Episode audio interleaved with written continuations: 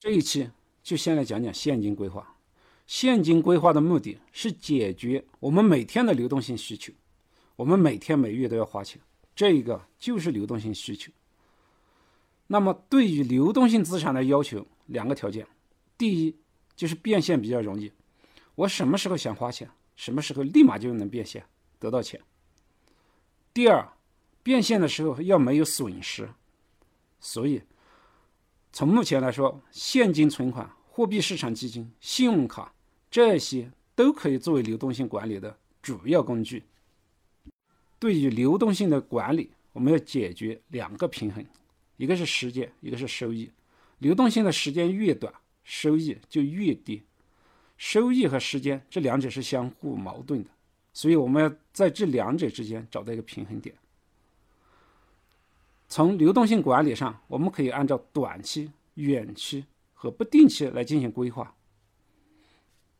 短期的流动性资产是用于应对家庭的日常开支。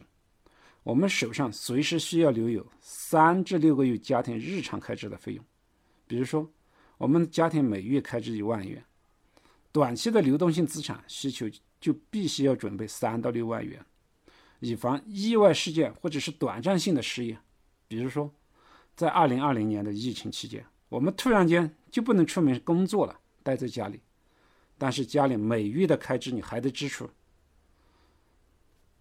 以短期的流动性资产管理，目前可以使用的主要工具有现金、活期存款、各种宝宝，还有信用卡。对于目前大家用的比较多的各类宝宝，其实都是货币基金。货币基金它是本金有保障的，但是它的收益主要受银行的利率影响。近几年银行的利率在下降，所以我们可以看到余额宝的收益由原来的百分之四。下降了的，现在百分之二左右，所以可以看到，短期流动性管理的嗯资产流动性是非常好了，但是它的收益会相对低一些。所以，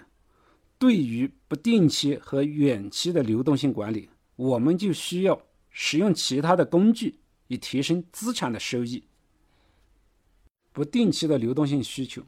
就是家庭的紧急备用金。主要是用来应对家里临时紧急的用钱，比如说生个病啊，或者遇到某种意外事件啊。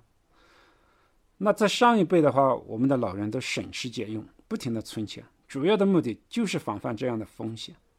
但是现在呢，我们有很多工具可以用，比如说社保、商业保险、信用卡、网贷，都可以很快就能筹得到所需要的资金，所以。如果家庭的风险防范做得比较好了，那这方面的流动性需求也就降低了。第三个是远期的流动性规划。远期的流动性规划两个特点：第一个是很长一段时间之后才需要这部分钱，所以时间是很明确的，在某个时间某个点上我要用这个钱；第二，它有明确的金额要求，就是在某个时间我要多少钱。比如说，小孩上学的费用、退休之后的养老金，这样的需求，既是刚需，又有时间限制、金额要求，所以就需要有比较确定的流动性管理。远期的流动性管理，因为时间比较长，紧迫性没那么强，所以很多人会说：“那我现在这个钱，我就买点股票或者买个房子吧，反正以后也会涨。